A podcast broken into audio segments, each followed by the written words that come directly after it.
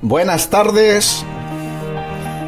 Amigos y amigas, un saludo fraternal. Bienvenidos a la Hora Republicana. Un programa de la plataforma estatal Ciudadanos por la República. En colaboración con Radio Son los Barrios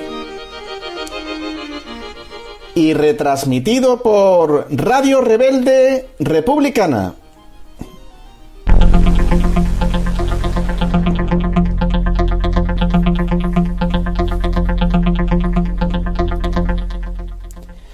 Actualidad republicana, noticias internacionales.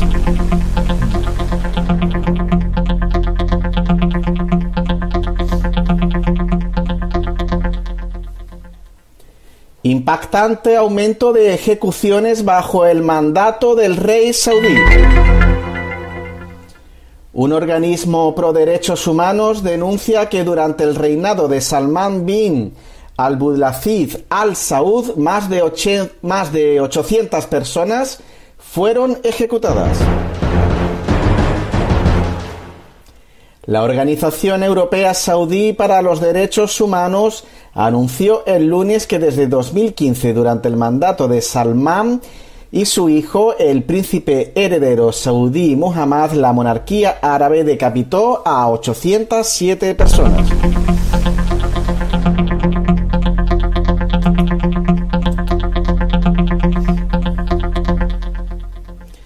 Estados Unidos busca desintegrar Irak y robar su petróleo. El comandante de la División Aeroespacial del Cuerpo de Guardianes de la Revolución Islámica de Irán, el general de brigada Amir Ali Hajirace, ha subrayado la importancia de considerar los nefastos complots que urden los enemigos del Islam con el régimen terrorista de Estados Unidos a la cabeza para Irak en concreto. El 80% de los empleos perdidos en la Unión Europea en el segundo trimestre de 2020 eran contratos temporales.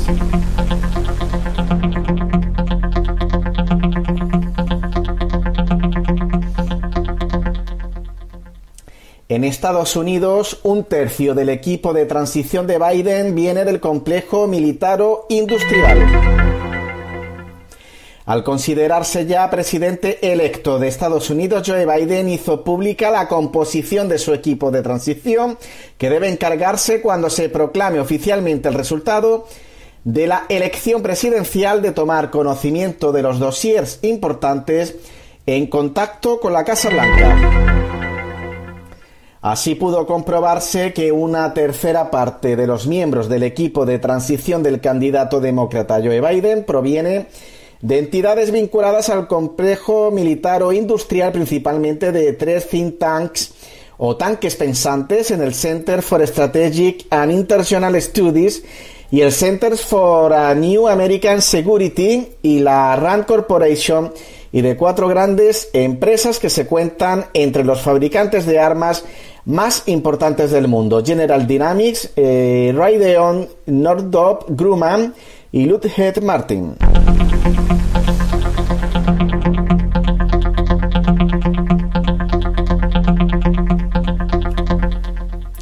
La hora republicana, noticias.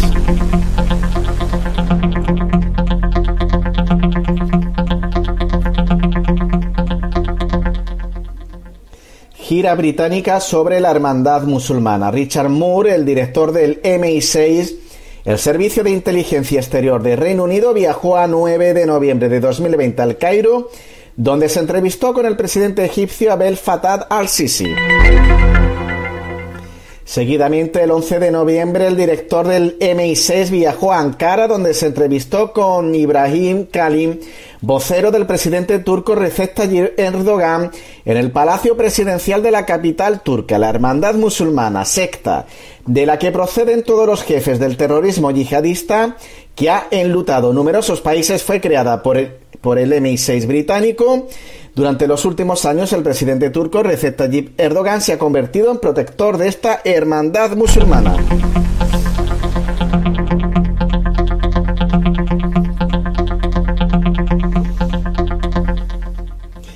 Y en Estados Unidos, Donald Trump no solo juega al golf, sino que está purgando el Pentágono.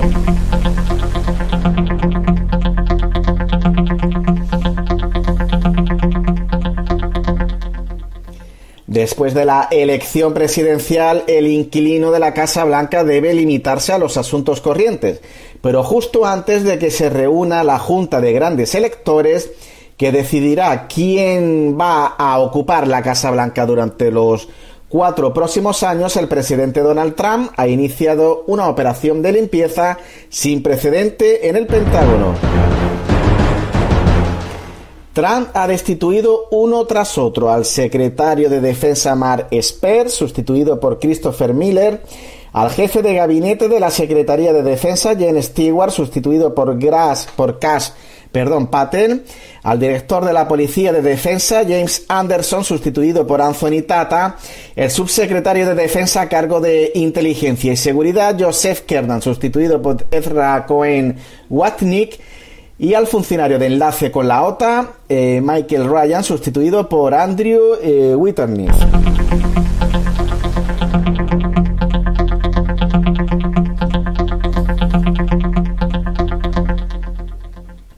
Es evidente la razón de esos cambios en la cúpula del Pentágono desde que los grandes medios de difusión concedieron públicamente la victoria a Joe Biden. De forma prematura se ha iniciado en Washington una cascada de confesiones de altos funcionarios que cuentan cómo sabotearon durante los años la política del presidente Donald Trump. Los responsables ahora destituidos probablemente los encubrieron o incluso conspiraron para derrocar al presidente Trump eh, con ayuda de los demócratas y de agencias de inteligencia controladas por Obama, mientras que los ahora promovidos siguen siendo fieles al presidente aún en ejercicio y comparten su convicción sobre los vínculos de las administraciones Clinton y Obama con la hermandad musulmana.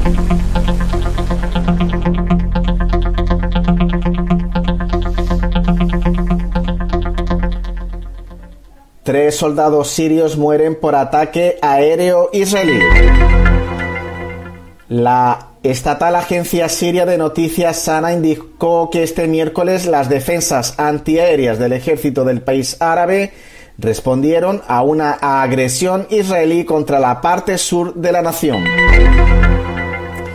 Estados Unidos retira cargos contra el secretario de Defensa mexicano. La Fiscalía General de Estados Unidos, mediante un comunicado oficial publicado en su página web oficial, anunció este martes que no juzgará al general retirado Salvador Cienfuegos Cepeda, quien fungió como secretario de Defensa de Enrique Peña Nieto tras ser detenido el 15 de octubre. El gobierno consideró que sea juzgado en México.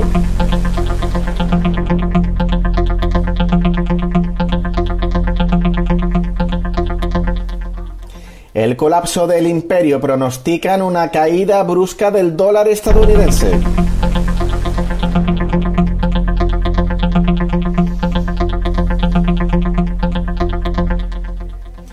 Medios financieros y expertos económicos de prestigio en todo el mundo vienen anunciando una brusca caída del valor del dólar estadounidense a causa de una letal combinación entre los efectos de la pandemia de COVID-19, la emisión descontrolada de billetes verdes por parte de la Reserva Federal de dinero fiat y la guerra comercial de la administración Trump. Lo cierto es que desde principios de junio Estados Unidos está oficialmente en recesión y se prevé que su economía se contraiga un 6% este año, según destaca un reporte del Banco Mundial.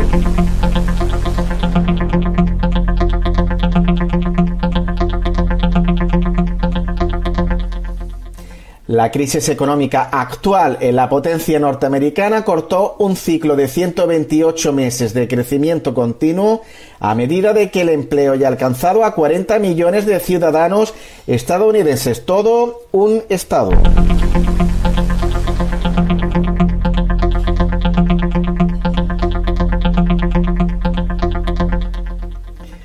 Estados Unidos registra un cuarto de millón de fallecidos por el coronavirus. Más de un cuarto de millón de personas han muerto en Estados Unidos debido al coronavirus, según datos de la Universidad Johns Hopkins. Eso supone que uno de cada cinco fallecidos por COVID-19 en el mundo es del país norteamericano.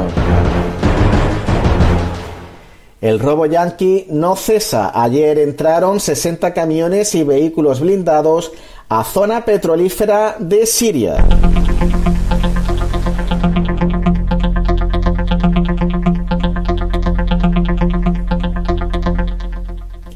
El convoy iba equipado con armas y suministros logísticos, lo ha reportado la agencia oficial siria de noticias Sana. Una columna de 60 camiones y vehículos blindados estadounidenses entró de forma ilegal al territorio sirio procedente de Irak a través del cruce fronterizo de Al-Walid. Estados Unidos entrenó al nuevo líder de Daesh a través de sus servicios de inteligencia. Eso es lo que dice un informe publicado por la agencia iraquí de noticias Al-Fora News. Efectivamente, según esta información, el líder actual del grupo terrorista Takfiri Daesh Mir Muhammad Said Abdul Rahman Al-Muli, conocido como Abul Ibrahim Al-Qusirsi, fue entrenado por Estados Unidos. La agencia básica, perdón, la agencia basa la información que aporta en su informe al contenido de varios documentos militares confidenciales a los que ha podido tener acceso.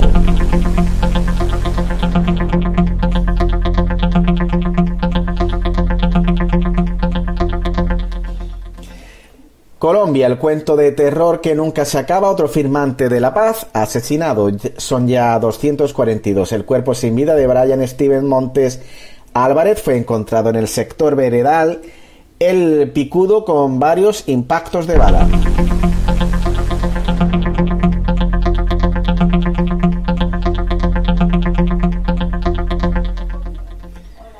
Marruecos está sembrando un nuevo campo de minas antipersonas en el Gergerat. Marruecos está introduciendo minas antipersonas en la frontera de El Gergerat alrededor de la carretera que van a construir y que conecta con el punto 55 de Mauritania.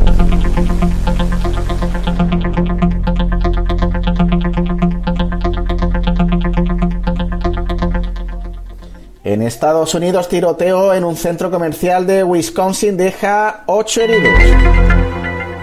Siete adultos y una adolescente han resultado heridos en un tiroteo en el centro comercial Mayfair Mall en Wauwatosa, Wisconsin, Estados Unidos, según un comunicado de la policía de la ciudad. La gravedad de sus heridas se desconoce.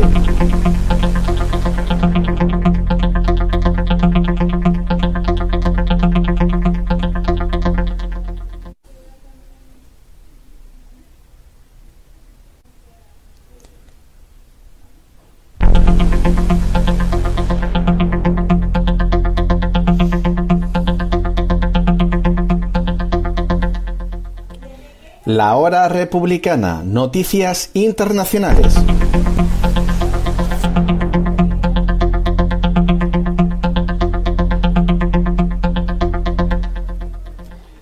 Bitcoin se acerca a su récord histórico y supera los 18.000 dólares.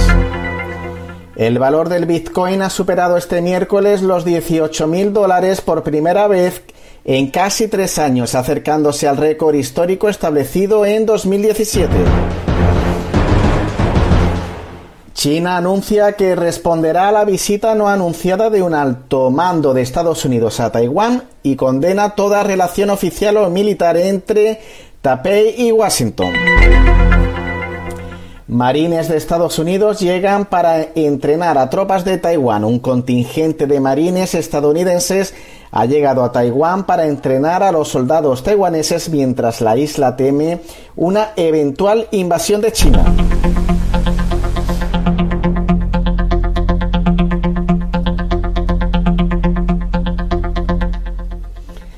Soleimani y genialidad táctica militar para liberar a Abu Kamal. Hace tres años Siria y sus aliados expulsaron a Daesh de la ciudad Abu Kamal, logro que dio comienzo al colapso del califato de esta banda terrorista. En la batalla para recuperar esta ciudad, el ejército sirio y las fuerzas de la resistencia demostraron su poderío en neutralizar los complots de Estados Unidos, que buscaba extender el flagelo del terrorismo por toda Siria, aun con el amplio apoyo de Washington y el régimen israelí y los comandantes. Daesh eh, huyeron del campo de batalla y el ejército sirio y sus aliados consiguieron retomar el control de Abu Kamal, una zona estratégica en la frontera siria-iraquí, pues así comenzó la era de la confusión estadounidense con sus terroristas en las zonas beduinas de Siria e Irak.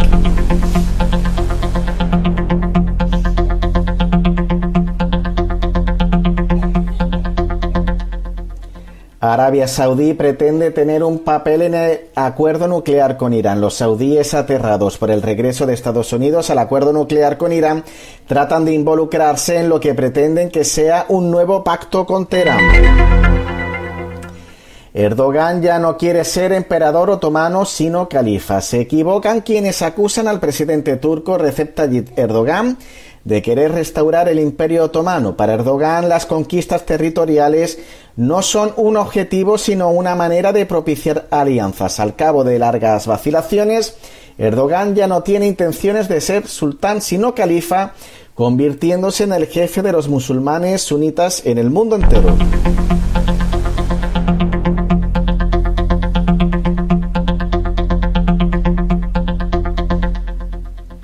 En el Alto Karabaj, la OTAN apoya a Turquía pero busca eliminar a Erdogan.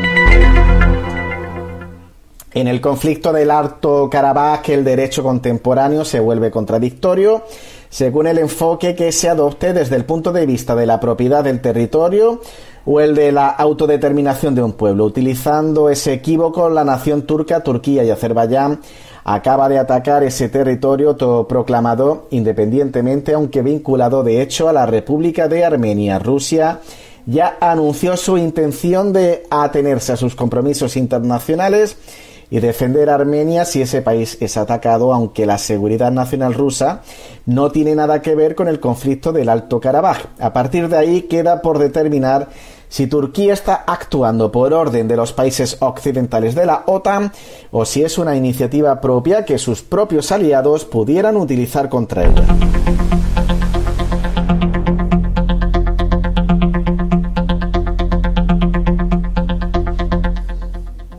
hallan los restos de 138 personas en dos fosas clandestinas en el estado mexicano de Jalisco.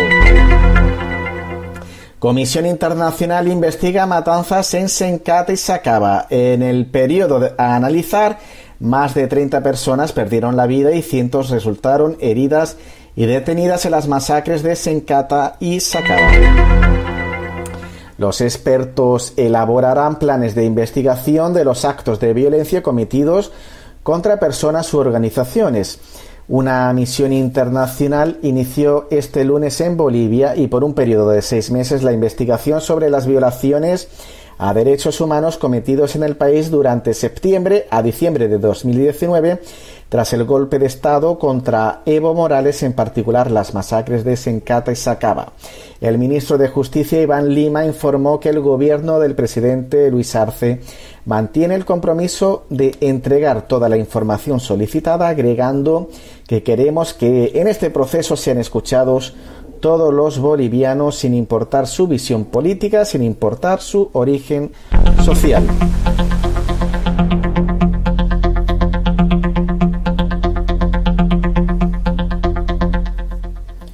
Alfredo Jalife se pregunta, ¿existió fraude de los algoritmos de Soros en las elecciones de Estados Unidos?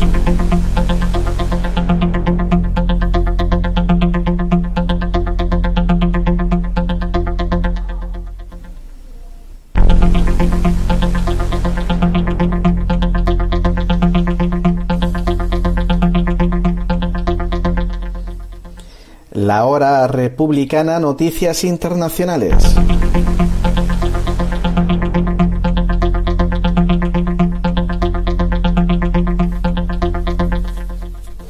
Nos preguntábamos si existió fraude de los algoritmos de Soros en las elecciones de Estados Unidos las elecciones de Estados Unidos tomaron tintes dramáticos con los manejos logarítmicos del Dominion Voting System vinculado al mega especulador George Soros y a Smartmatic, la renombrada anterior fiscal Sidney Powell y el exalcalde de New York Rudolph Giuliani, abogado de Trump, denuncian un presunto fraude digital que alteró en la madrugada las proyecciones en favor de Biden.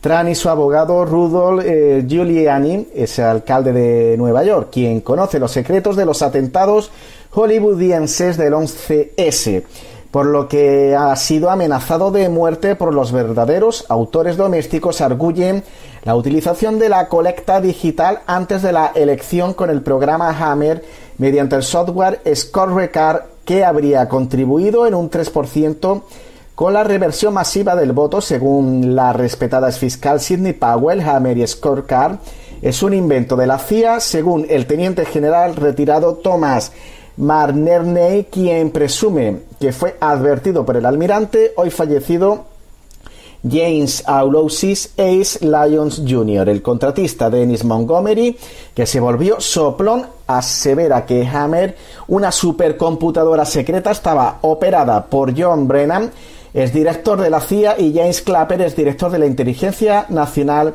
con Obama.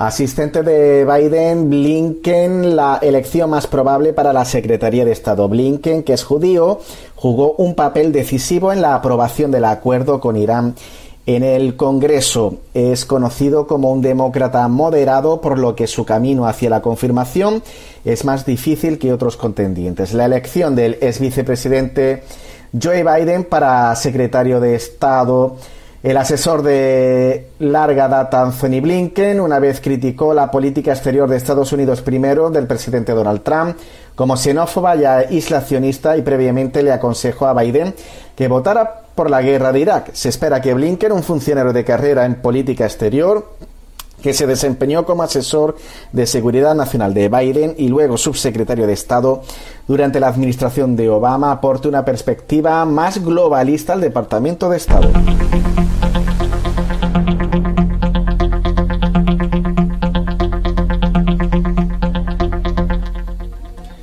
Juez de Pensilvania desestima la demanda de campaña de Trump preparando el escenario para el enfrentamiento de la Corte Suprema. Un juez federal desestimó el sábado la demanda de campaña de Trump en Pensilvania que busca invalidar millones de votos rechazando la solicitud alarmante debido a la falta de evidencia y dictaminando que el Estado puede seguir adelante con la certificación de sus resultados electorales.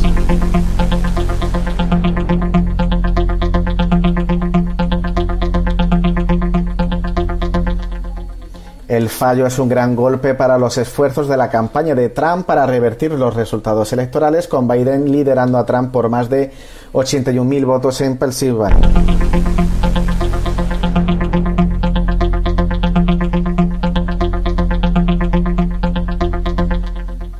El gobierno de Reino Unido usa Twitter como herramienta de propaganda para atacar el análisis de coronavirus del Daily Mail.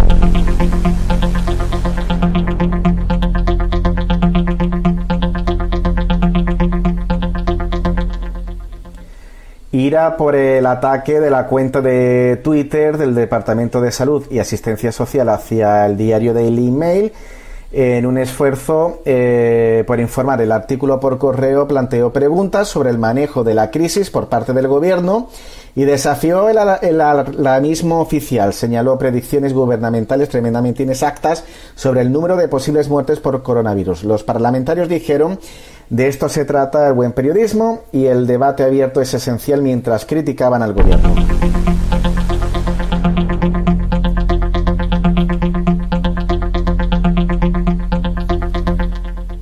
El Departamento de Salud y Asistencia Social trató de descartar el artículo llamándolo engañoso.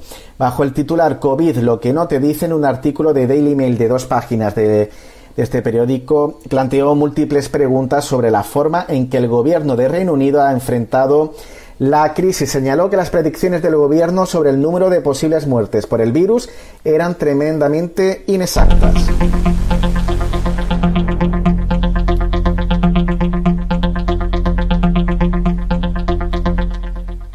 Pero anoche una publicación en la cuenta Twitter del gobierno del departamento declaró este artículo es engañoso. Se trata de una pandemia mundial. Se han introducido restricciones nacionales para mantener a las personas seguras y salvar vidas. Es vital que la gente siga las reglas y continúe quedándose en casa para que podamos reducir las tasas de transmisión y volver a la normalidad.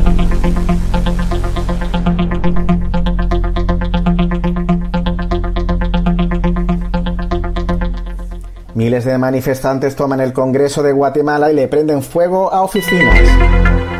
La toma del Congreso por unos minutos tuvo lugar en medio de una manifestación pactada para este sábado por artistas, colectivos y docenas de entidades con el objetivo de rechazar el presupuesto de ingresos y egresos del Estado para 2021. Estados Unidos ha invadido países para arrebatar el petróleo y el oro a través de la fuerza, pero eso no se puede hacer con el Bitcoin. Guerra de hashes. En el programa Kaiser Report eh, vaticina una guerra de hashes globales que supone una competición por minar bitcoins para acumular la mayor cantidad posible. Estados Unidos, al igual que otros países, tendrá que posicionarse con el bitcoin geopolítica y estratégicamente en una actividad en la que China parece llevar la delantera y una carrera geopolítica para acumular todo el bitcoin posible, lo que provoca que aumente la tasa de hash la seguridad y el precio llegará a los 100.000 dólares, luego competirá con el oro al llegar a los 500.000 y terminará por hacerle la competencia al Forex Global al alcanzar varios billones, predice.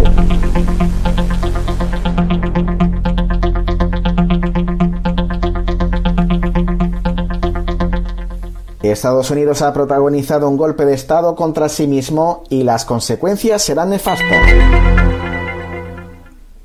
En Kaiser Report se recuerda que salvo Trump, los últimos seis presidentes estadounidenses se metieron en algún conflicto armado en otros países. Como la llegada de ese mandatario a la Casa Blanca supuso un auténtico revés para la maquinaria de guerra de Estados Unidos, por eso tuvimos un intento de golpe de Estado por parte del Partido Demócrata que intentó deslegitimar su victoria en las elecciones. Además, Indica en el programa que a lo largo de la historia Washington estuvo detrás de diversos golpes de Estado, especialmente en América Latina, pero ahora Estados Unidos ha protagonizado el golpe contra sí mismo y las consecuencias van a ser nefastas.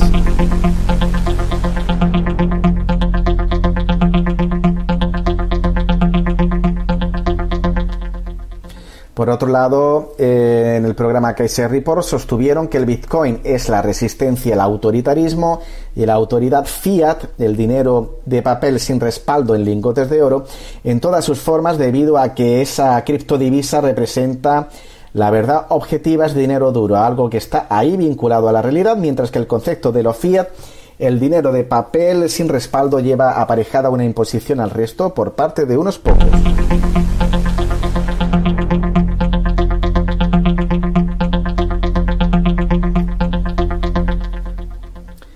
Biden está abocado al fracaso desde el principio.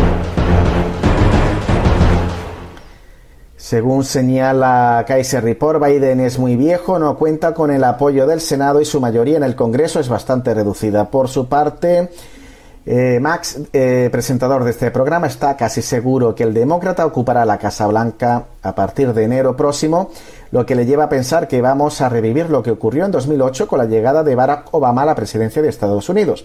Obama no tenía ni idea de lo que se cocía en Wall Street, así que dejó el mando a su séquito de economistas globalistas y así fue como crearon una crisis económica mundial en su búsqueda de beneficios para los beneficiarios del efecto Cantillon.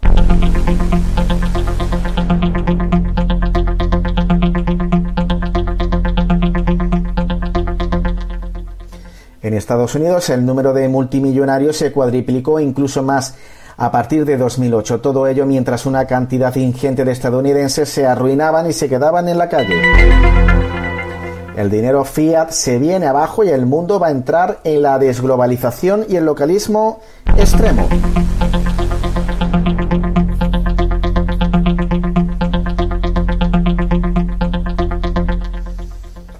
Alerta de la ONU.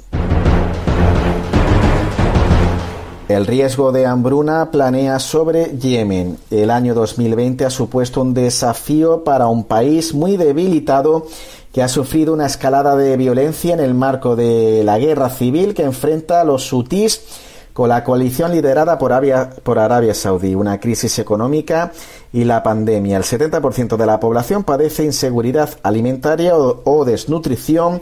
Según la ONU, cada 10 minutos un niño yemení muere por causas que se pueden prevenir como la desnutrición o la diarrea.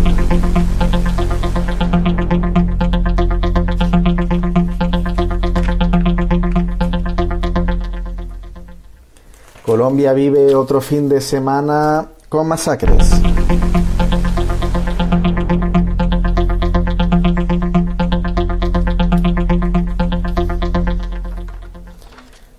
Colombia vivió otro fin de semana de masacres. En menos de 12 horas, 13 personas fueron asesinadas en dos eh, regiones del país. En Betania, suroeste del departamento de Antioquia, fueron masacradas ocho recolectores de café, mientras que en Cauca, en el municipio de Argelia, hombres armados llegaron a un bar y asesinaron a cinco personas.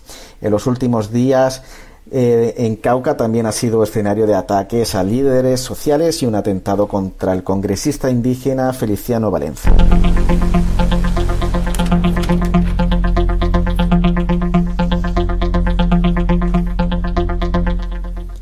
Y estos han sido los hechos más destacados en el mundo y así se los hemos contado.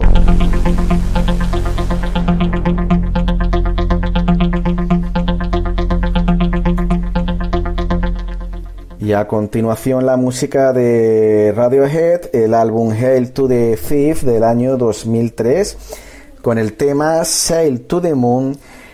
Y después damos paso a la tertulia política internacional y estatal con Juan Ramón Gómez, eh, representante de la plataforma Ciudadanos por la República del campo de Gibraltar.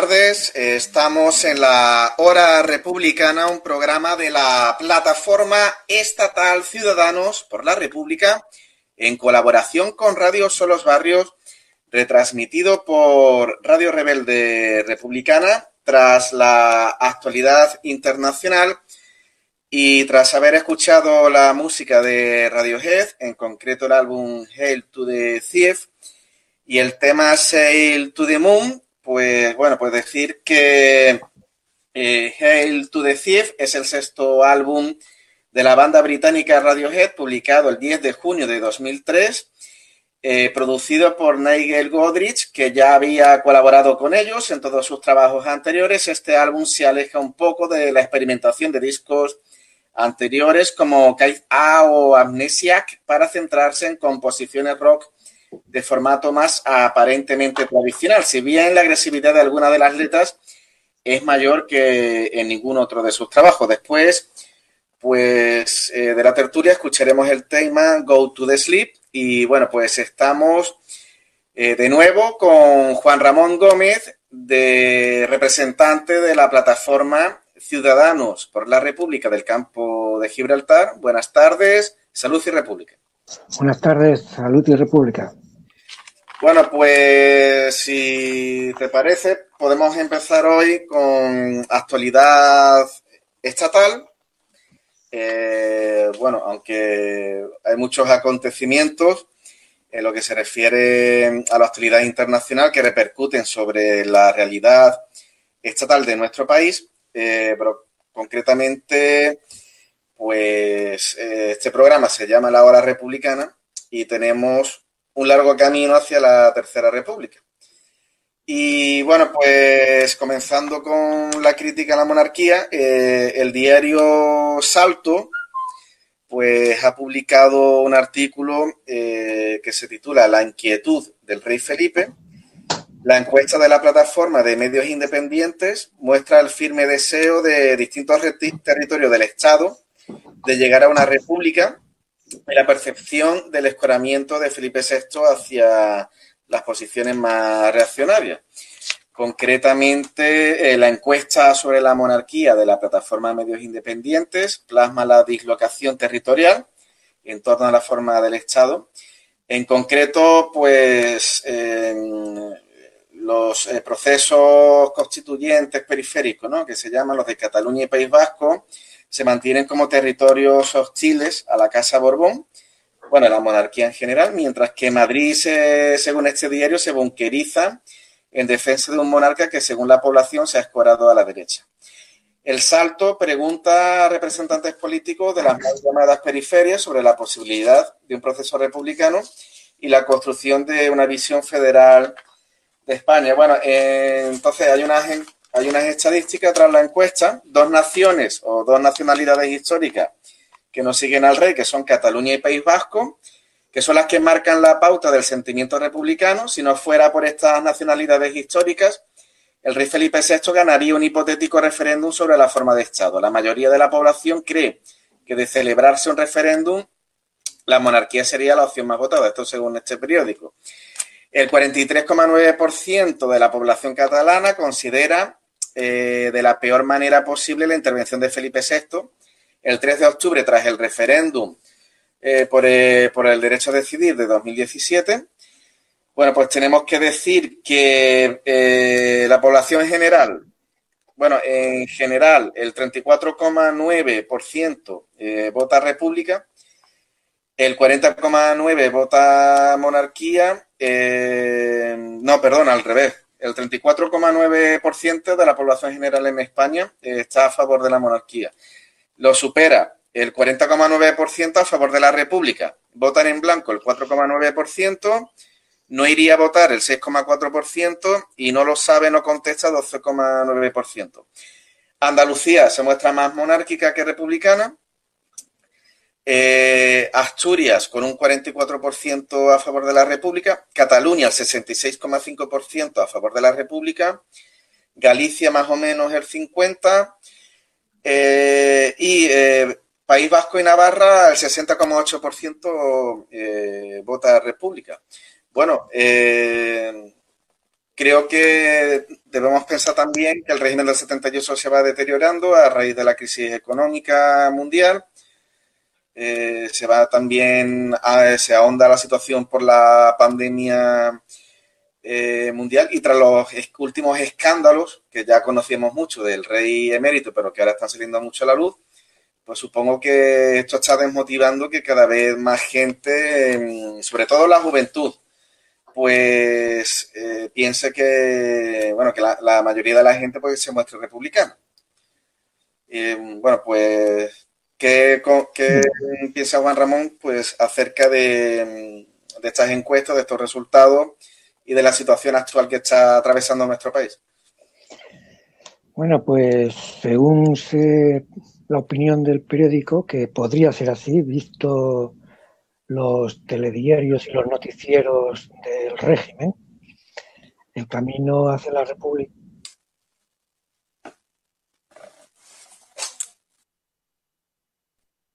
Bien, estamos en la hora republicana, un programa de la plataforma estatal Ciudadanos por la República del campo eh, de Gibraltar.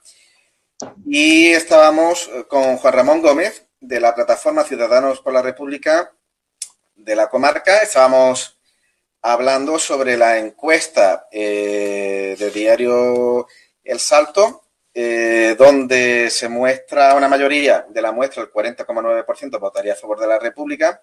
Los jóvenes, eh, según el, diario, la encuesta dirigida por la agencia 40DB apunta en esa dirección. Para la población mayor de 65 años, Felipe VI es importante en cuanto estabilizador entre las distintas posiciones políticas e ideológicas, pero la juventud, sin embargo, considera, se considera mayoritariamente, considera que la monarquía no tiene sentido en democracia. Bueno, pues eh, continuamos con la, con la tertulia. Bueno, los medios, como decías, decíamos antes, los medios dan la impresión de que el camino es largo y así se podría visualizar. Eh, desde que entró Felipe, ya lo, lo, denunciamos, fue una denuncia que hicimos pública, el régimen pues volvía a sus orígenes golpistas del 18 de julio en su concepción ideológica.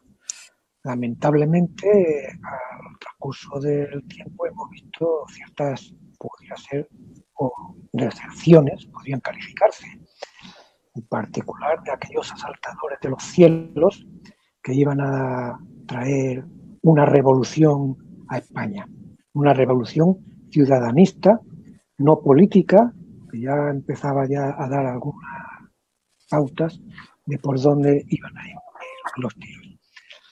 En España, España la población, el pueblo, nunca ha sido monárquico, al contrario, se ha mantenido siempre republicano y así lo ha reconocido la propia derecha, los propios sostenedores del régimen golpista del 18 de julio. Por eso, precisamente, cuando se propusieron democratizar, aparentemente darle un barniz al régimen, introducir, incluir a España en el marco europeo, no fueron capaces, no fueron capaces, no, se negaron a plantear si la población, el pueblo, quería una república o quería una monarquía.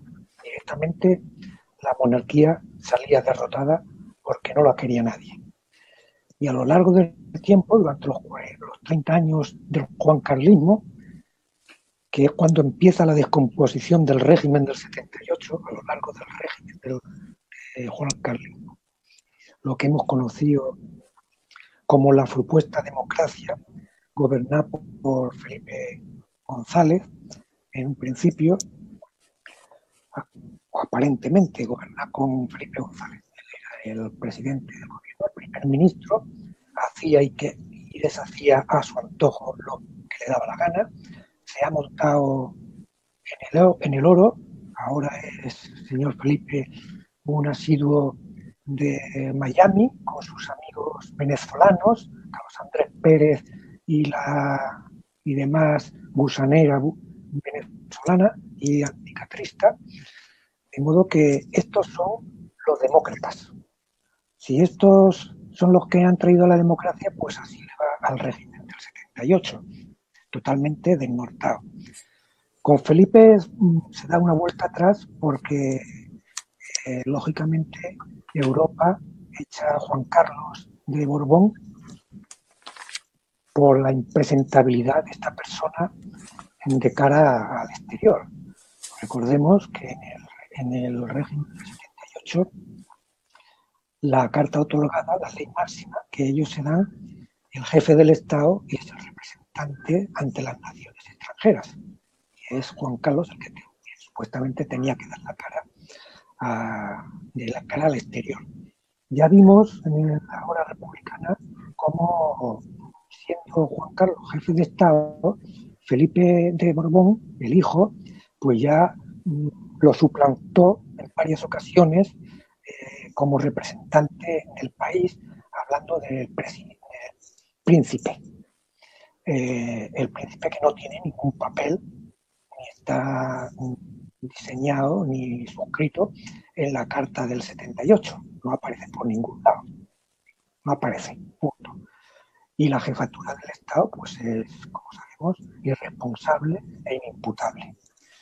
Eh, el cambio de régimen por decirlo así, el cambio, la herencia que recibe mm, Felipe de Borbón es tan impresentable que ya en su discurso pues anunció él mismo que su gobernanza iba a ser transparente y que iba a intentar impedir la corrupción que se había visto anteriormente.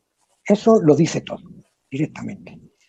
A partir de ahí también vimos cómo el ejército era ensalzado y la iglesia tomaba de nuevo una preponderancia, una hacia adelante.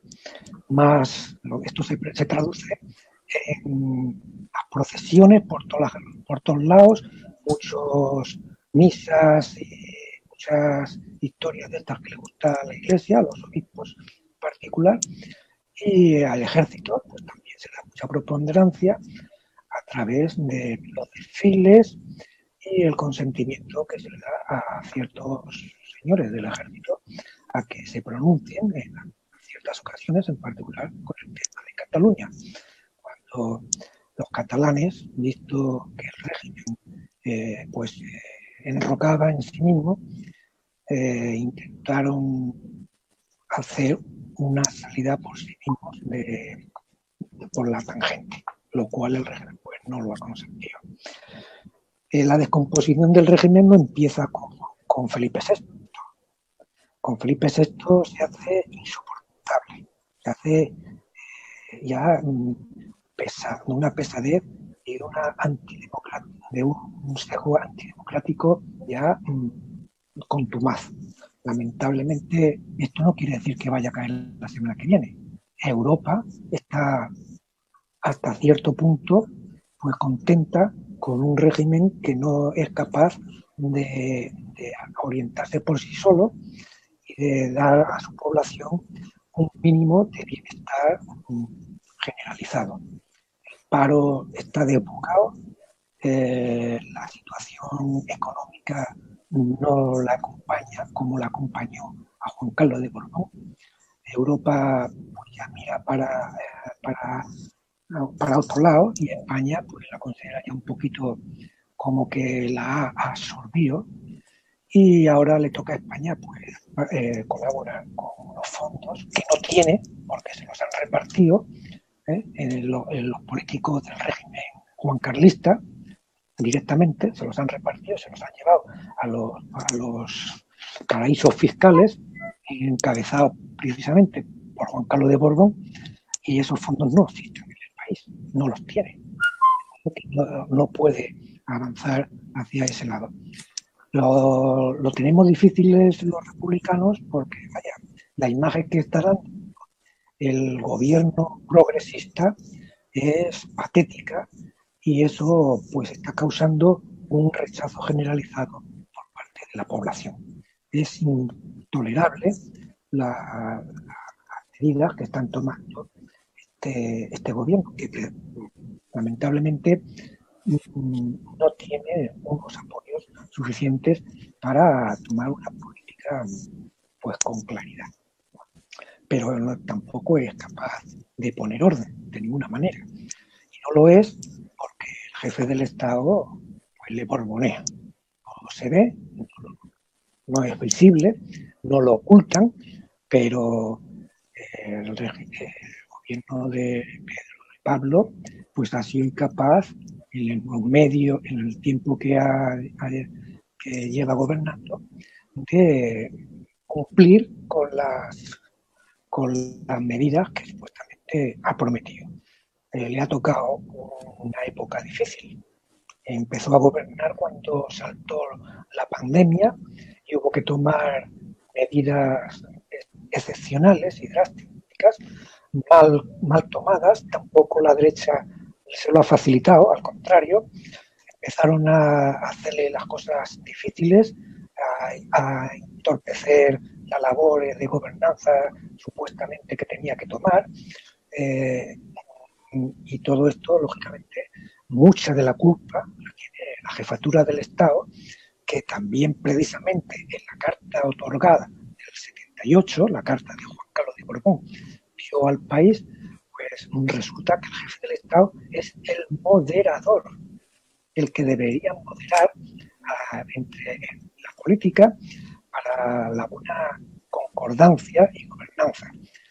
Mientras el PP, el PSOE, se ha, ha venido a las medidas que ha tomado el PP en general cuando ha gobernado, desde andar hacia adelante, eh, Rajoy, eh, o sea, el PP, cuando ha estado en la oposición, no lo ha hecho así. Al contrario, ya Aznar pues empezó a sacar los pies del tiesto, eh, haciendo posible una gobernanza fluida con el, Partido Socialista.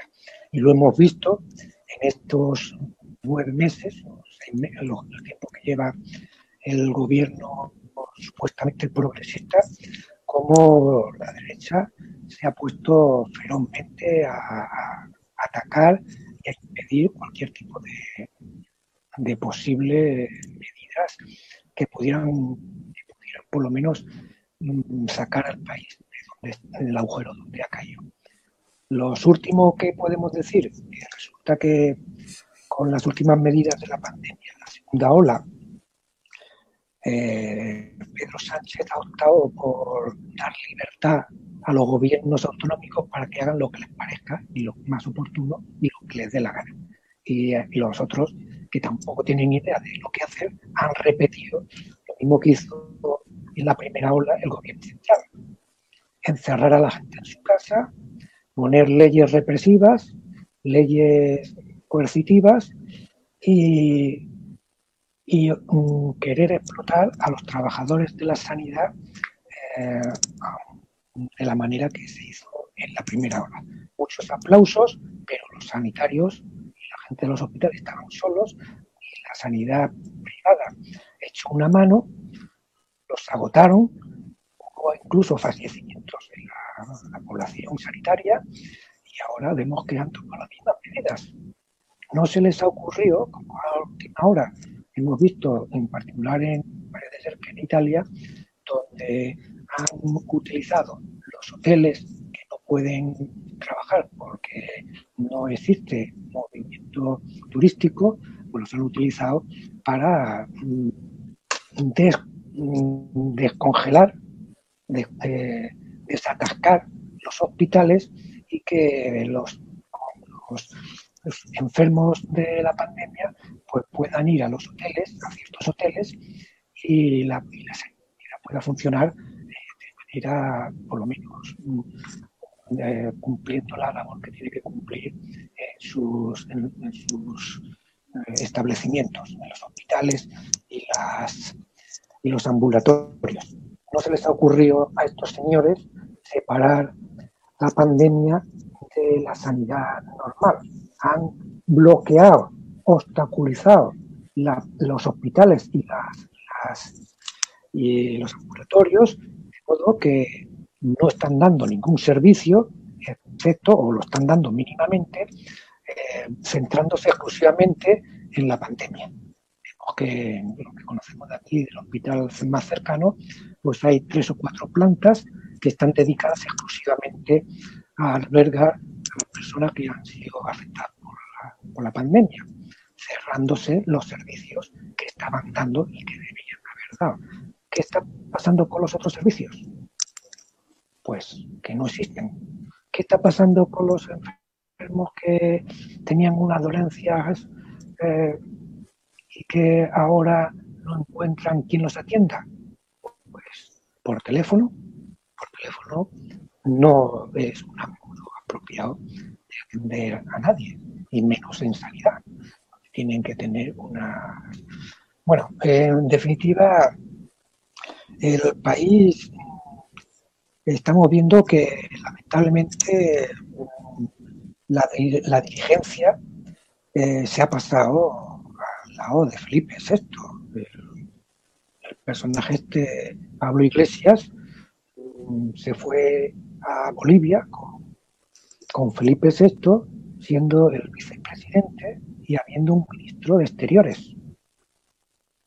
Entonces, pues como que no, nadie lo ha criticado, nadie ha dicho nada, pero eso no casa bien. ¿Qué hace el vicepresidente sustituyendo, suplantando al ministro de Exteriores?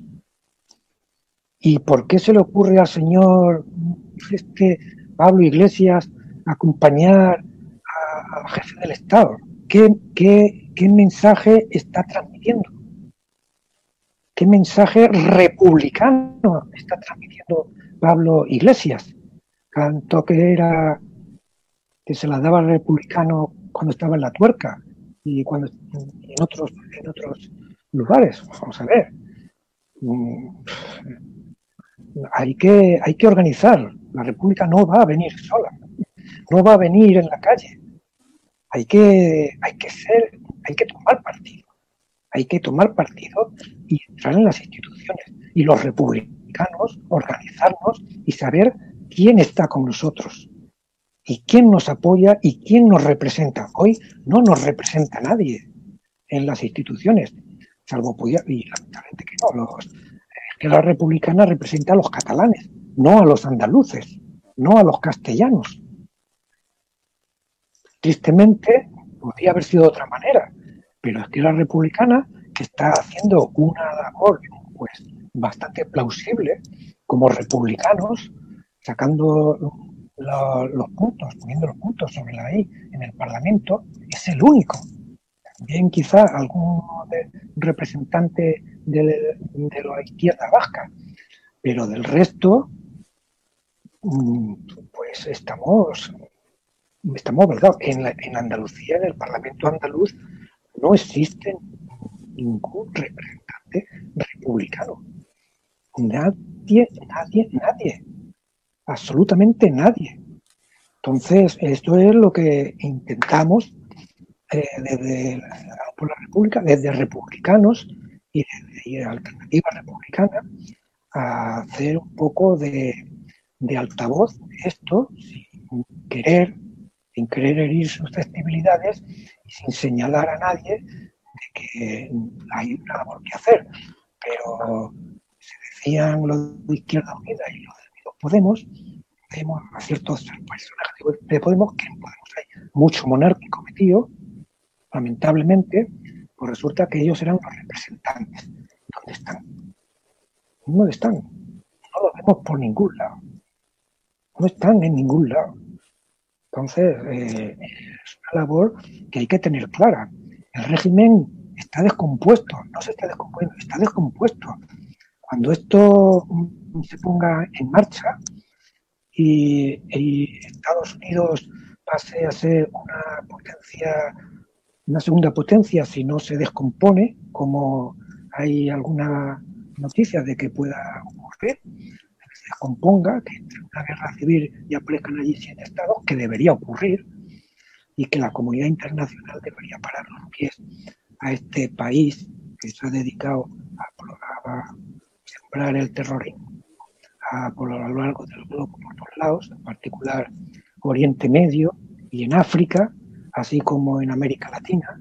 Se permite el lujo de amenazar a un país y de decir que va a destituir a un gobierno, a un, a un presidente electo, eh, que, lo, que amenazarlo una y otra vez, acusándolo de, dictador, se permite dar un golpe en Bolivia y no hay nadie que alce la voz y la comunidad internacional pues mm, serán muy diplomáticos y no lo quieren señalar como tengan que señalarlo. Pero no hay ningún país que se salvo China a lo mejor, al que también se le permite el lujo de Estados Unidos de amenazarla, y Rusia, pues que le hagan un poquito de sombra y que puedan y que puedan defenderse de, un poder que es global.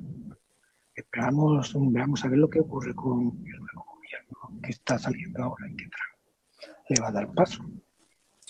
Bueno, hablando de, la situación económica y política de España, que has comentado que está en descomposición, pues eso te ha llevado ya a hablar de la situación internacional, eh, en concreto con Estados Unidos, porque la política mm, del régimen español del 78 está muy unida a, la política atlantista, eh, globalista eh, de los Estados Unidos y eso te ha llevado pues, a hablar de la descomposición también de este país, que está en crisis política y económica y que hay geopolíticos como Alfredo Jalife, que es mexicano, que escribe mucho en Sputnik, o Thierry Mesa, de la revuelta, que hablan de la balcanización de Estados Unidos y que incluso llegan a aventurar eh, a hablar sobre una posible guerra civil eh, debido a que en demografía, la generación más joven, millennial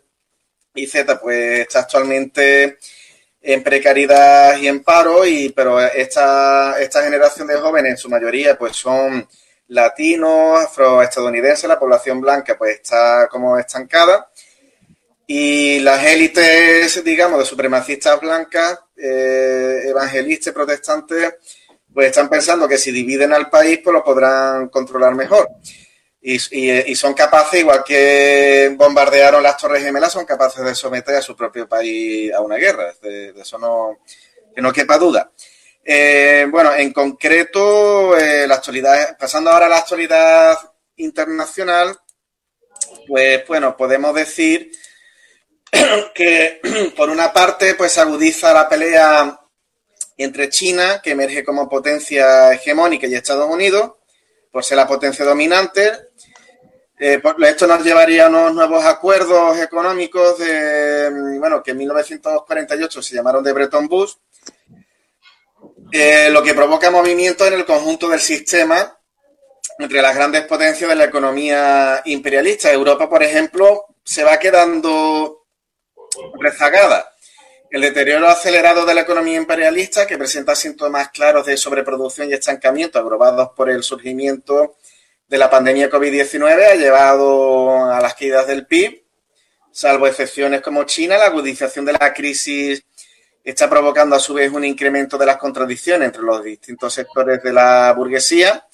Es decir, la oligarquía más, fuerte pues apuesta decididamente por la globalización y la pequeña y mediana burguesía, pues como ha visto decrecer brutalmente sus expectativas como clase, sobre todo en Estados Unidos, pues apuesta por los nacionalismos.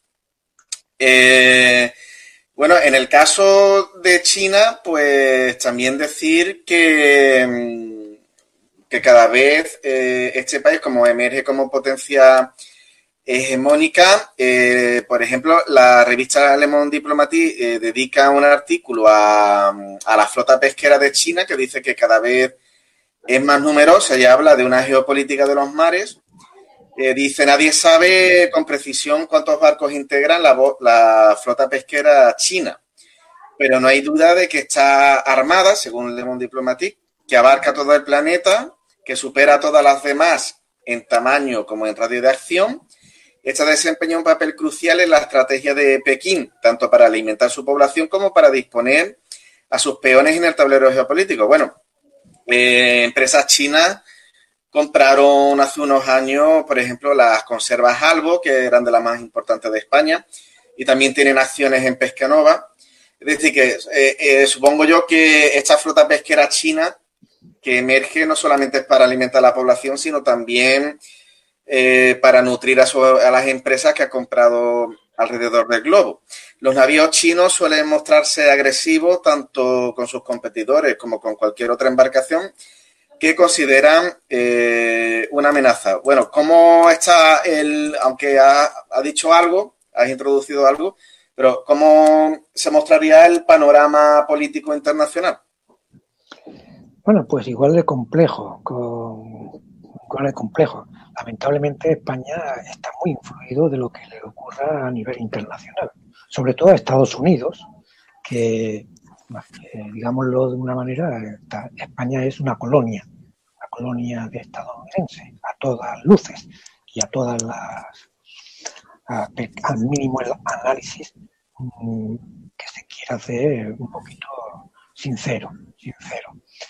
Eh, respecto de los alarmismos que se están haciendo respecto de China, estas cosas que dice Mon Diplomatique, que cada vez es más extraño, este, este periódico que antes era un periódico de cabecera de la izquierda, pero bueno, la izquierda dice algún comentarista que ya no existe, que desapareció, y que ahora se miren por otros derroteros. La izquierda va a existir siempre que exista la diferencia de los ricos y los pobres. Mm, lamentablemente, aunque en política haya otros, otros horizontes y otras visiones. Decía que lo de que dice Miremont Diplomatique es alarmista. Y sí se sabe cuántos barcos tiene China. Es cuestión de revisar los registros navales que existen y que son internacionales y están publicados. Decir que no se conocen es un infundio, seguramente es un infundio. Que se esté comprando unas u otras industrias por parte de China, China lo está comprando todo, porque es el, es el que tiene, el país que tiene los dólares americanos. Hay quien dice que tiene más, o por lo menos la deuda, Japón tiene más deuda con Estados Unidos que China, pero los dólares los tienen los, los chinos y se quieren deshacer de ellos. Ese, esa es la, la realidad. China, la única manera que tiene de hacer efectivo el dinero, el dinero, el dólar, de hacer efectivo el dólar, que no tiene respaldo parte de Estados Unidos, pues es utilizarlo para comprar todo lo comprable y todo lo vendible. Y lo está comprando todo en todo el mundo. Eh, la otra alternativa es devaluar el dólar y el dólar quedaría pues totalmente totalmente mm, quemado, incinerado, porque realmente no vale absolutamente nada. El papel, papel. El, globo está inundado de papeles de dólares y, China tiene pues, la mayoría, más que, más que Estados Unidos. Y, y por eso compra lo que lo está comprando todo a buen precio, a buen precio.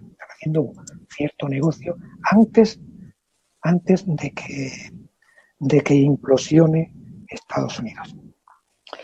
Eh, a España le va a venir te va a venir, es que estamos en las antípodas de China.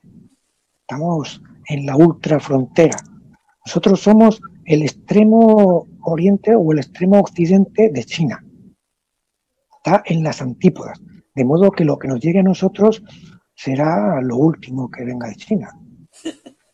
Y respecto de los mares, mm, hay que un detalle, detalle que me ha sorprendido ver en cierta revista uh, científica, pseudocientífica. No científica, pseudocientífica. Sobre el plástico. Efectivamente. Parecía que había una isla de plástico enorme, de unas dimensiones gigantescas en el Pacífico, que había sido publicado hace varios años, no sé si, no sé cuántos años, hace varios años, se publicó el tema y esto no, no dio muchas alarmas. Pero resulta que no es una isla, son cinco islas. son cinco islas. Los océanos tienen en su interior, en el centro de los océanos, mm, islas. En el, norte y en el sur, una isla cada océano, de verdad que son cinco y son gigantescas. Tienen aproximadamente 10 metros de profundidad de plásticos ¿eh? y unas dimensiones de kilómetros y medio de cuadrados. Una barbaridad, una verdadera barbaridad. Recientemente salíamos, hablábamos la semana pasada del satélite español que se quedó en el cielo, o se cayó, se descayó, porque la ESA, la Agencia Espacial Europea, pues tuvo un error, qué casualidad, con el satélite español. Bueno, pues puede ocurrir. Bueno, esto parece que lo hablamos en, otra, en otro programa, con, en, en otro programa, creo recordar. Ahora, pero efectivamente se le cayó el satélite que iba a vigilar los mares. Inmediatamente después, curiosamente, ahora daba la noticia recientemente Euronews, de que se ponía en órbita con éxito un satélite francés que va a vigilar eh, los niveles del mar.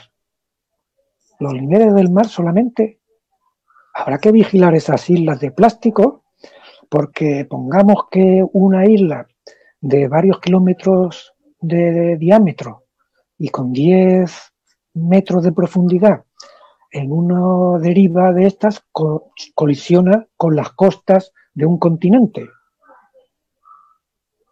y, lo destroza. Lo destroza. Y eso no es una cosa que no pueda ocurrir. Estas islas que están, están bueno, rodeadas por las mareas, por las mareas que se provocan en las corrientes marinas, en el Pacífico Norte, Pacífico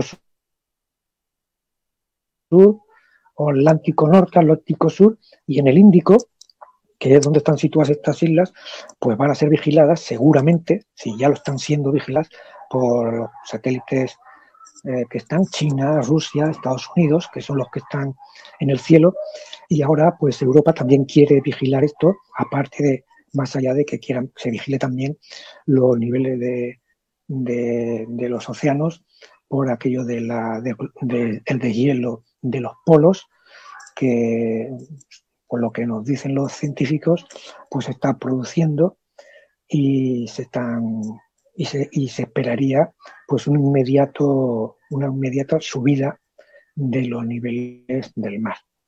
A Europa pues le afectaría en las costas, afectaría más a Oceanía, pero a mí me da que pensar que hay que vigilar estas islas de plástico que tienen los océanos totalmente eh, contaminados y, en descomposición, en, podridos, porque eso, esa barbaridad, esa barbaridad que la que publican las revistas estas, que son, bueno, son pseudocientíficas, son, pero dan la noticia esta, curioso que no haya, no haya sido, no lo haya dicho nadie tampoco, y que nos enteremos ahora con una revista que tampoco tiene mucha difusión, dado el poder escaso, en España en particular, el poder escaso tan, tan limitado que tenemos todos y la poca lectura que tiene la población, el poco, la, la poca costumbre que tiene de leer y de comprar revistas más en estas fechas, cuando no se puede salir a la calle ni acercarse a los kioscos, y ahora sería por lo menos digital. Eh, por mm, continuar con el tema de, la, de, China, eh, ya parece ser que es imparable, sobre todo visto lo visto con las elecciones de Estados Unidos. El ejemplo que han dado a nivel mundial, porque ya esto no se puede ocultar y todas las, mm, todas las televisoras a través de Internet, a través de YouTube y a través de los distintos medios visuales, pues se ha visto cómo Estados Unidos está mm, en una situación mm, social verdaderamente penosa, en una situación política mm, que, bueno, que eso de democracia es un, chiste. Eso es un chiste. Eso es, bueno, un, insulto que luego salgan estos señores a las, Naciones Unidas o a cualquier foro internacional a dar ejemplo de qué. ¿De qué van a dar ejemplo, visto lo visto, si no saben hacer unas elecciones mínimas para elegir un presidente que es de segundo orden? Siquiera es un presidente electo, como si ocurre a lo mejor en Venezuela, que tanto le critican y tan perseguida es por los medios estadounidenses y europeos, donde por lo menos hay elecciones a presidente y son directas, si la gente vota a un presidente, y hay elecciones a un parlamento y son elecciones directas a los parlamentarios, separando los poderes, y ahí tienen un batiburrillo que ni ellos mismos aclaran ni son capaces de aclararnos al mundo.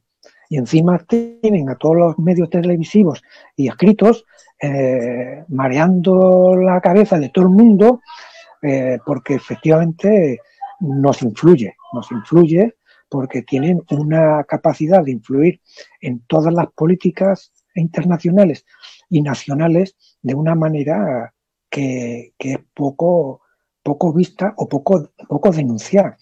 Lo que hemos visto, eh, cómo han cómo han intervenido en, Venezuela, bloqueándole las cuentas en los bancos, bloqueando el comercio, bloqueándole a nivel incluso político, impidiéndole incluso la representación en Naciones Unidas, o intentándolo por lo menos. Y en otros foros internacionales, mm, eso es una capacidad pues que, que he de tener por muchos países. Y los países, de algún modo, mm, en prevención, en prevención de esto, pues la, única salida les queda es el regionalismo.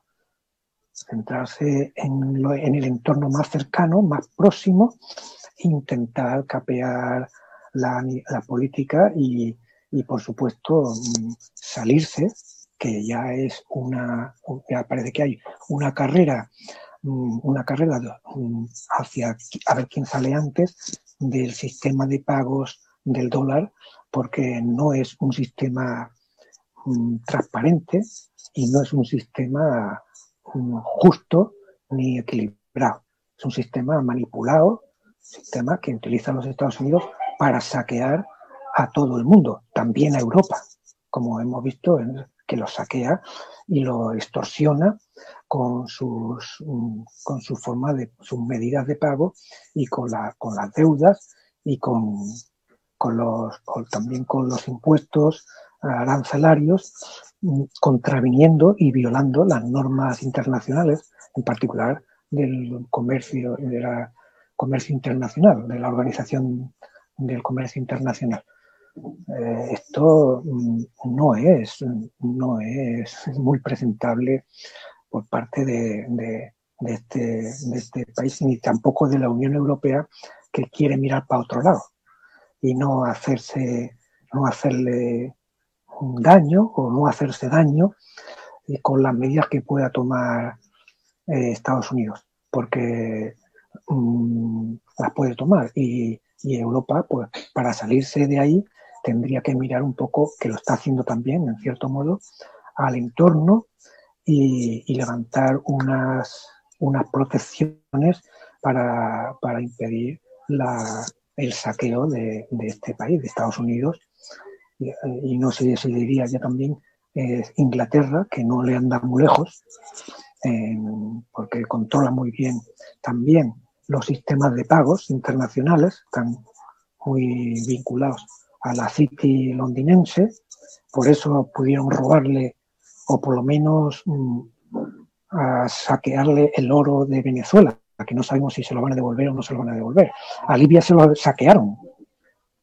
Nadie ha dicho si se lo han devuelto o si se lo van a devolver cuando se pongan de acuerdo los libios y tengan por fin, si es que lo tienen alguna vez, un gobierno un gobierno propio, un gobierno autónomo, un gobierno soberano, que a lo mejor no lo tienen nunca, porque no lo interesa a los Estados Unidos, a Inglaterra y quizá también a Europa, para poder saquear ese país a gusto sin dar sin dar cuentas y sin pagar los recursos a la población por un precio pues más o menos apalabrado o contratado con los propios libios, ¿no? Sí.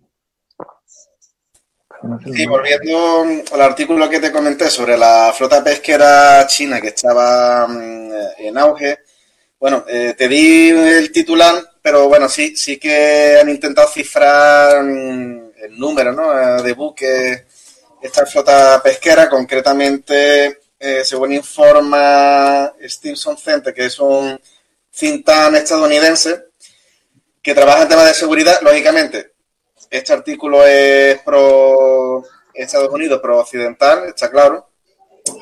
Eh, lo cifra en 2.600 buques de pesca en alta mar eh, que China tiene registrado y triplican la flota combinada de los cuatro países que se encuentran justo detrás de la clasificación, que es Taiwán, Japón, Corea del Sur y nuestro país España. Y esta dice que es una estimación a la baja. En un informe de junio de 2020, el británico Overseas Development Institute considera que la flota de alta mar de China la componen 16.966 buques cuando a mediados de la década de 1980 solo contaba con 13 buques, ¿no? Y explica para qué se debe semejante despliegue. En primer lugar, China necesita disponer sus peones en el tablero mundial y garantizar su seguridad alimentaria. Son, bueno, mucha población ha sido capaz de llenar el vacío dejado por la Armada de Estados Unidos e intensificar sus actividades pesqueras a lo largo de la costa de África Occidental y de la península arábica. Al mismo tiempo, en el mar de China Meridional y a lo largo del paso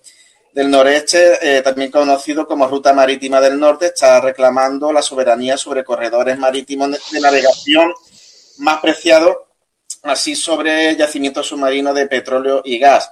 Con una flota de semejante tamaño, pues están ahora al mando, según el director de la Asia Marítima Transparency, y bueno, esto en relación a China, que China no es como Estados Unidos, no y Inglaterra no se dedica, o al, menos no es tan visible, a hacer injerencia con otros países, no se dedica, al, menos no se dedica a bombardearlo, ni a crear ejércitos de, yihadistas eh, para derrocar eh, gobiernos. Eh, sin embargo, bueno, sigue siendo un imperialismo, yo lo comparo a lo mejor el imperio romano, la forma de actuar de los romanos de conquista con la de, con la de los, por ejemplo, eh, los fenicios que eran más comerciantes. Parece que los chinos van más en esa medida, ¿no? De, dentro de hacerse más con, con el comercio, con las rutas comerciales, con los negocios. Parece que va en ese sentido. Y dentro del movimiento capitalista, bueno, está claro que también contribuye China, pues, si tiene una flota pesquera muy grande, pues contribuirá también a que los caladeros pesqueros, el pescado, pues cada vez sea más, escaso. Hemos comentado en algunas ocasiones también cómo afecta el mercurio en el pescado eh, y bueno, pues la, acción de China, al igual que el resto de los países, pues contribuye al, al desequilibrio medioambiental. Eso no, estaría fuera de cuestión, supongo yo. Y bueno, también este periódico de, mm, de Le Monde Diplomatique, pues habla, tiene un artículo sobre el próximo orden eh, mundial, eh, bueno, donde se plantea en concreto eh, qué lugar debe cumplir Estados Unidos y bueno, plantea principalmente dos posibilidades o bien la implementación de un nuevo equilibrio de bloques entre Washington y Pekín, o bien directamente la sustitución de Estados Unidos por China en la cúspide de la jerarquía de poder mundial eh, para el 2050. En concreto, pues la primera opción, la de que Estados Unidos pudiera participar en el orden mundial, ¿no? Como una potencia hegemónica de, junto con Pekín repartiéndose la zona de influencia. La primera opción daría la razón de manera póstuma a Kenneth Walsh, teórico del equilibrio bipolar de la Guerra Fría. La segunda opción la de que China directamente va a coger el poder hegemónico. La segunda obligaría a cotejar, entre otros, los análisis pesimistas de Robert Gilpin, teórico de la estabilidad hegemónica, o de Charles Doran, teórico de los ciclos de poder, que sugieren que la bipolaridad solo es una unipolaridad retardada y que el paso del testigo hegemónico raras veces se produce sin una guerra general. Ambos escenarios les vienen bastante bien a los partidarios del liberalismo hegemónico, entre los numerosos think tanks eh, que apoyan al combo Joe Biden, Kamala Harris. El Council of Foreign Relations es sin duda el representante histórico más emblemático de este enfoque. Bueno, es un poco eh, el análisis es para, mm, o sea, el artículo es para leerlo con más tiempo y analizarlo en más profundidad. Y bueno, creo que podríamos pasar también a hablar de, de la situación del Alto Karabaj. El Alto Karabaj que atraviesa, bueno, aunque ahora hay un nuevo alto al fuego, el Alto Karabaj que atraviesa o ha atravesado una nueva escalada militar. El conflicto en torno a esta república autoproclamada situada dentro de las fronteras oficiales de Azerbaiyán, pero respaldada por Armenia, supone una amenaza para la estabilidad del Cáucaso. El hecho de no haberse respetado las dos treguas negociadas bajo la supervisión de, Moscú y la intervención sin reservas de Turquía apoyando a Bakú alejaba las perspectivas de paz. Bueno, ¿qué, qué es lo que está ocurriendo en el Alto eh, Karabaj, que está en medio de Armenia, de, de Azerbaiyán. Y, y bueno, eh, por un lado está Turquía, eh, que tiene pretensiones también imperialistas. Por otro lado también estaría Rusia, que se ve amenazada, ve amenazada su frontera. ¿Qué es lo que ocurre aquí, en, en, en esta zona? Bueno, esta zona era una zona concreta de la Unión Soviética. Uh -huh tanto el Cáucaso, toda esta zona conflictiva que ahora estamos viendo, era una zona que pertenecía a la Unión Soviética como repúblicas independientes, tanto Azerbaiyán como eh, eh, los, los, cristianos. Mm, me acuerdo, se me ha ido la, el nombre de... Sí, de Armenia. Armenia. Tanto Azerbaiyán como Armenia. Eran repúblicas independientes y dentro de las repúblicas independientes, en la Unión Soviética, había muchas, muchas zonas, muchas autonomías por parte de las regiones. No nos llegamos a enterar qué fue lo que ocurrió a finales de los 80 en todo este Cáucaso, cuando allí se alzó un conflicto regional en el que hubo bastantes eh, pérdidas humanas y un movimiento de población un poco muy extraño porque no nos lo quisieron contar, tampoco había medios que hoy para estar al tanto de lo que sucedía y parece ser que en aquella ocasión las cosas no quedaron a gusto de los pobladores.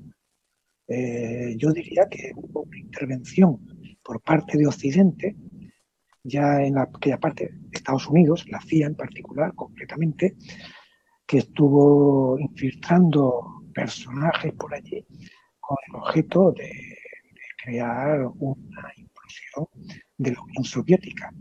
Y como así fue al final, literalmente. Eh, la Unión Soviética se implosionó. Curiosamente la implosionó el señor Yeltsin, que era un pro-occidental, puesto directamente por los Chicago Boys de Estados Unidos, una cosa muy curiosa, muy oscura y que no ha, tenido un relato, un relato claro para saber qué es lo que ocurre ahí. Eh, desde mi punto de vista, aquí se ha intentado otra la región con el objeto de crear problemas no solo a Rusia, sino también a China, porque esa parte está empezando a, está muy cercana a la frontera ruso-china y había, ya teníamos noticias de bastante tiempo atrás de la intención de Estados Unidos de incluir una cuña, una cuña eh, para, crear tensiones directamente incendiar a los dos países, China como a Rusia, no sabemos cómo ni de qué manera, pero posiblemente los tiros fueran por ahí. Han utilizado a Turquía, ya lo hemos dicho en otra ocasión, Turquía ha sido ahí eh, el peón de la OTAN, de los Estados Unidos, para, financiar, para apoyar y para incendiar la región.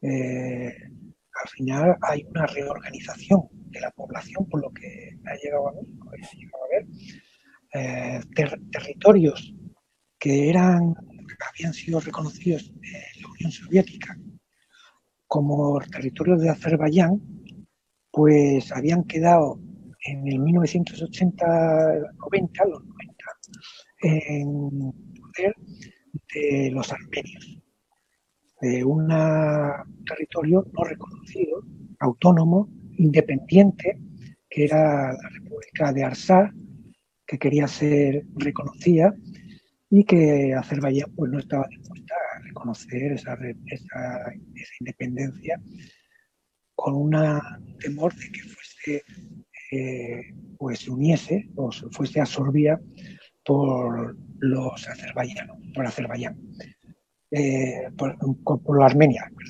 La República Arsa iba a ser absorbida por Armenia, por eso es mayoría cristiana y los otros son musulmanes. Una manipulación eh, de la religión y de la ideología brutal y increíblemente asquerosa directamente, ¿no? Que se utilice ese tipo de creencias para crear esos conflictos y esos crímenes y esos Pero al final ha habido otra, base de población. Mucha población se ha, abandonado los territorios que pertenecieron a Azerbaiyán y que estaban, estaban dominados o por controlados por la República esta no reconocida de Arsak y lo que es Nagorno-Karabaj ha vuelto a ser la provincia antigua con no se sabe qué población más o población menos que haya podido verse o se haya podido desplazar. Las noticias que llegan por parte de Europa son cejas, son escasas y son directamente casi manipuladas. No mienten, pero no dicen la verdad. No mienten, pero no dicen la verdad. Por otro lado, tampoco es que haya mucho, mucha claridad porque la cosa es muy oscura. También es una zona muy alejada de, de, nosotros y no tenemos muchos medios para llegar a, saber qué es lo que hay ahí. La mitad de las cosas pues hay que inferirlas de, de las roces que se provocan en las potencias y ahora mismo Rusia es la única que tenía interés en mantener la paz y es la que al final ha puesto medios para que lleguen a un mediano entendimiento entre unos y otros. Los de los mm, eh, Azerbaiyán parece ser que han quedado más contentos, han recuperado un territorio que habían perdido una cierta población de Azerbaiyán ha retornado a lo que eran sus casas, pero se me va otra vez la cabeza el otro país. Eh, sí, Armenia. Armenia, Armenia pues ha quedado un poquito tocada y no le ha gustado mucho cómo han quedado las cosas, en particular la población. Pero Armenia era muy pequeñita, no tenía la, no tenía la potencia ni la capacidad económica ni estaba tan armada como Azerbaiyán. Armenia eh, tenía todas las posibilidades de haber perdido la guerra sí o sí, y no las tenía muy claras. Eh, no olvidemos, y vamos a recalcar, que la OTAN estaba detrás de, Azerbaiyán, porque le interesaba, porque le interesaba. Eh, no que le interese a, a, la OTAN y a Estados Unidos, a Europa, concretamente, mm, más un país que otro. Lo que le interesa es el conflicto. Porque como ya atacó directamente el señor Trump, los globalistas, los Estados Unidos, los que gobiernan en la sombra de Estados Unidos, les interesa la guerra porque viven de ella, viven de, del conflicto y de vender armas y de vender bombas y municiones. Eso es el interés que tienen. Tener un conflicto más abierto para poder seguir mm, desarrollando su industria y, su, comercio guerrerista. Esto mm, nos, remitimos a las propias declaraciones del señor Donald Trump, que ya mm, de esto sabe un poquito más que nosotros. Y hay que poner las cosas, yo creo, que en su sitio. El hecho de que en el Oriente Medio no haya sido posible la paz es porque no le ha interesado a Estados Unidos de ninguna de las maneras. Y no se ha querido ir y no se ha ido todavía de Siria.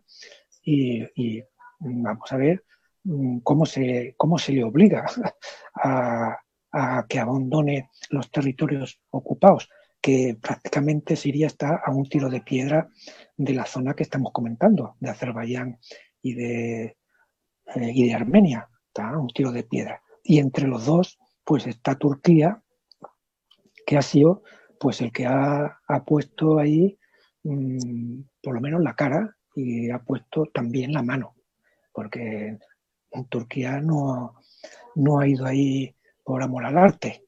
Este está pidiendo su recompensa y se le ha dado en Libia y se le ha querido dar también en el Mediterráneo las costas de Chipre eh, y, se le, y, que tiene media Chipre ocupada Turquía, lo tiene dividido por la mitad y todo el mundo está callado, Europa está callada y también en cierto modo eh, parecía que mm, Turquía estaba reivindicando a Azerbaiyán como una provincia más suya. Y él dijo mm, dos países, dos estados, un país.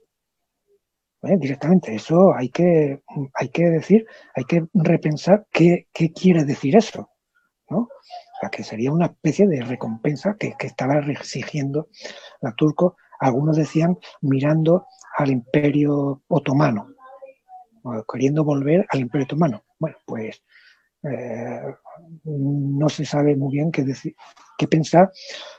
algo, el hecho de que Sofía, la Santa Sofía, la haya vuelto a, ocupar como, o a hacer mezquita, cuando era un, pues, lo habían convertido en un museo para que no tuviese una connotación ideológica, pues ahora resulta que el señor Erdogan la convierte en mezquita, con el dolor de los cristianos y supuestamente eh, la, alegría de los, de los musulmanes una, yo, esto cae dentro de la manipulación ideológica que se quiere tener de los creyentes de uno y de otro, de otro signo, ¿no? Bueno, pues ha sido muy interesante el debate, pero estamos llegando ya a la recta final del programa. Nos tenemos que despedir. Nos despedimos del compañero Juan Ramón hasta el próximo miércoles para dar paso a la música de Radiohead y la actualidad republicana, las noticias estatales.